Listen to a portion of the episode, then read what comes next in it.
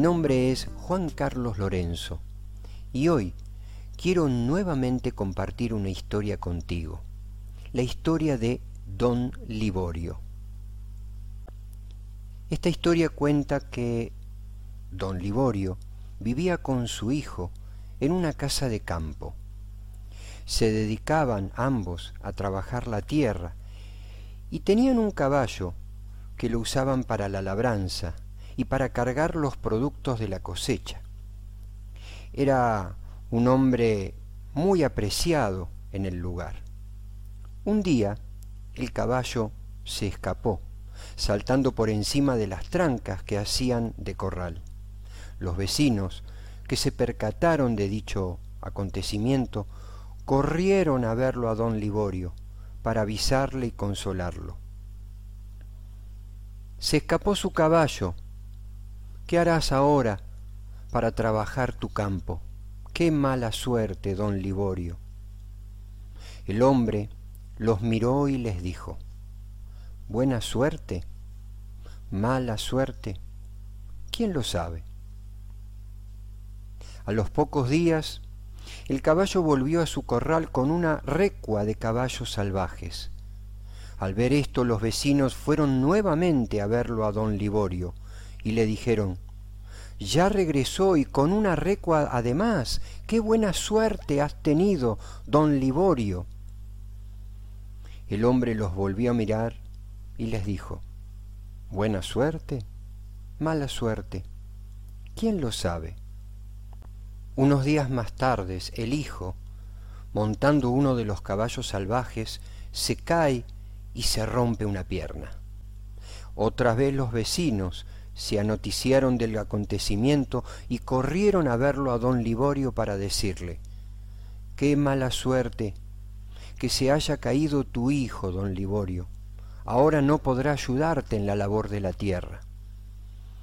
Pero don Liborio era un hombre muy sabio. Los volvió a mirar y les dijo, Mala suerte, buena suerte, ¿quién lo sabe? Unos días después, pasó el ejército reclutando a todos los jóvenes porque se había desencadenado una revolución. Pero al hijo de don Liborio lo dejaron porque estaba impedido para afrontar el desafío que se presentaba. Frente a este acontecimiento, una vez más los vecinos corrieron a ver a don Liborio para decirle, Qué bueno que no se llevaron a tu hijo, don Liborio, qué buena suerte que tienes. Otra vez, como en todos los acontecimientos anteriores, don Liborio los miró y les dijo, buena suerte, mala suerte, ¿quién lo sabe? Hasta aquí la historia. Pero esto nos lleva a reflexionar, a pensar y a tomar conciencia que muchas veces las cosas que ocurren a nuestro alrededor nos apresuramos a juzgarlas como buenas o malas, y solamente el tiempo puede dar respuesta. Recuerdo cuando era niño que padecía de una enfermedad bastante complicada.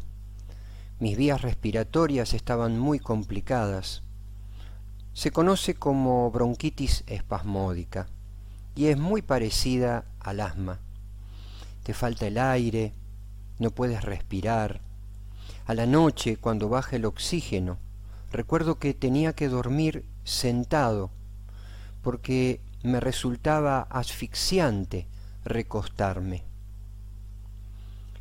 Esta enfermedad, esta malestar, esta dolencia, me impidió comenzar mi primer grado en tiempo y forma. Tuve que empezar un año más tarde la primaria. Recuerdo que mis padres se preocupaban mucho y me traían a través de compañeros en su momento de la escuela, me traían tareas para que yo las pueda desarrollar en la cama. Así fue gran parte de mi niñez y esta enfermedad no solamente me acompañó gran parte de, de ese periodo de mi vida, sino también que se extendió hacia la adolescencia. Y como adolescente también quería participar de espacios y lugares muy propios de la edad.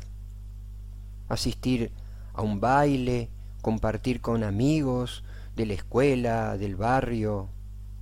Sin embargo, no lo podía hacer porque eran espacios cerrados y muchas veces viciados por el humo del cigarrillo. Entonces eso me provocaba un fuerte malestar. Sentía esa asfixia que siempre me acompañó. Recuerdo que mis pensamientos y mi forma de juzgar esa enfermedad eran muy duras. No se lo deseaba a nadie porque lo sentía un verdadero castigo. Pero el tiempo pasó y hoy a la distancia mi mirada es muy diferente.